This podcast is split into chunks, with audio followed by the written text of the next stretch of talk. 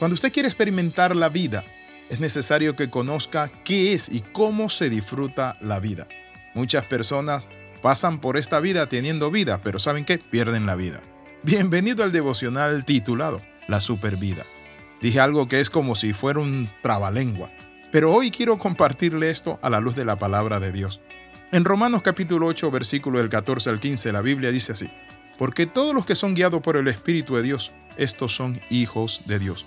Pues no habéis recibido el espíritu de esclavitud para estar otra vez en temor, sino que habéis recibido el espíritu de adopción por el cual clamamos, Abba, Padre. La vida espiritual es importante porque es en ella y por medio de ella donde Dios opera en nosotros nuestra transformación. Es el lugar donde Dios en lo íntimo encuentra nuestro corazón y se encuentra con nosotros, y valga la redundancia, pero también nos lleva a algo, a la plena realización. Cuando yo era joven o era un jovencito, porque sigo siendo joven, por cierto, pensaba que la felicidad venía por el tener dinero, eh, por la vida desordenada sexual, por la fiesta, los bailes, los amigos, los viajes, etcétera, etcétera.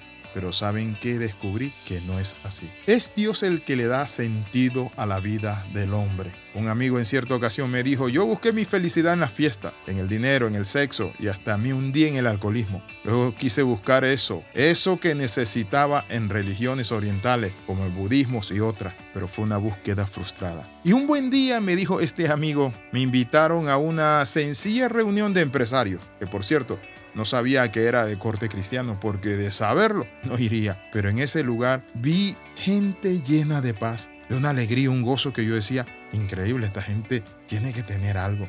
Y fue ese día que recibí la paz que sobrepasa todo entendimiento. Por eso la palabra es clara cuando dice, porque todos los que son dirigidos por el Espíritu de Dios, estos son hijos de Dios. Pues ustedes no han recibido el espíritu de esclavitud para estar otra vez sujeto a temor, sino que habéis recibido el espíritu de adopción por el cual clamamos Abba Padre. La palabra Abba Padre significa papito, intimidad, relación con Dios. Cuando hablamos de la paz de Dios y de esa relación íntima que el hombre necesita desarrollar, ¿saben qué? Necesitamos comprender algo, que vivimos en un mundo turbulento. Debemos estar más cerca de Dios, descubrir y potencializar y desarrollar nuestros dones y nuestros talentos ser más dado a la oración, a la búsqueda profunda del rostro de Dios en alabanza. Para ello es importante que usted descubra algunos principios para mantenerse en la vida abundante. Uno de los primeros principios para mantenerse en la vida abundante es conectarse con la vida abundante. Es decir, uno inicia esa conexión a través del arrepentimiento. Cuando uno se arrepiente, invita al Señor, le cree al Señor, el Señor empieza a hacer una obra. Pero en segundo lugar, necesitamos un lugar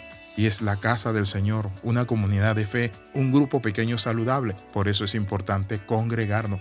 En Hebreos capítulo 10, versículo 25 dice, no dejando de congregarnos, como algunos tienen por costumbre, sino exhortándonos y tanto más cuando ven que ese día se acerca. Entonces debemos ser más compasivos, proponernos ir a retiros espirituales, conferencias, congresos, y eso te mantiene conectado. Así que debemos agendar un tiempo oración cada día, porque la oración es otro elemento para mantenernos en conexión.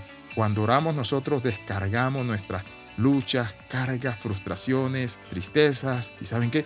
Nos llenamos de la presencia de Dios. ¿Está usted orando? Saca un tiempo para orar. Propóngase prepararse mejor. Alguien me dijo, ¿para qué estudiar teología si no voy a ser pastor? Entonces le expresé, procuren prepararse como obrero aprobado que usan bien la palabra de vida. Es dentro del desarrollo de la vida espiritual donde se ganan o se pierden esas batallas. Esas batallas que nosotros emprendemos cada día. Por eso quiero invitarle a orar y a que usted le diga al Señor, Señor, en esta hora te entrego mi vida, Padre Santo. Necesito tu paz. Necesito, Padre Santo, estar conectado contigo. Necesito tener esa comunión, pero también, Padre Santo, ese aliento de vida. Oramos. Padre, en el nombre de Jesús de Nazaret, llena mi corazón. Perdóname, Señor, de todos los errores que he cometido. Límpiame con tu sangre preciosa. Señor Padre Santo, quiero estar conectado contigo. Renuncio a vivir una vida de activismo y me lanzo, Dios Padre Santo, a vivir una vida de fe y conexión contigo. En el nombre de Jesús, amén y amén.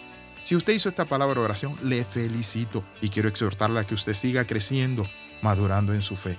Que el Señor le bendiga, le saluda el capellán internacional Alexis Ramos. Nos vemos en la próxima y recuerde las 13, comenta, comparte y crece con nosotros.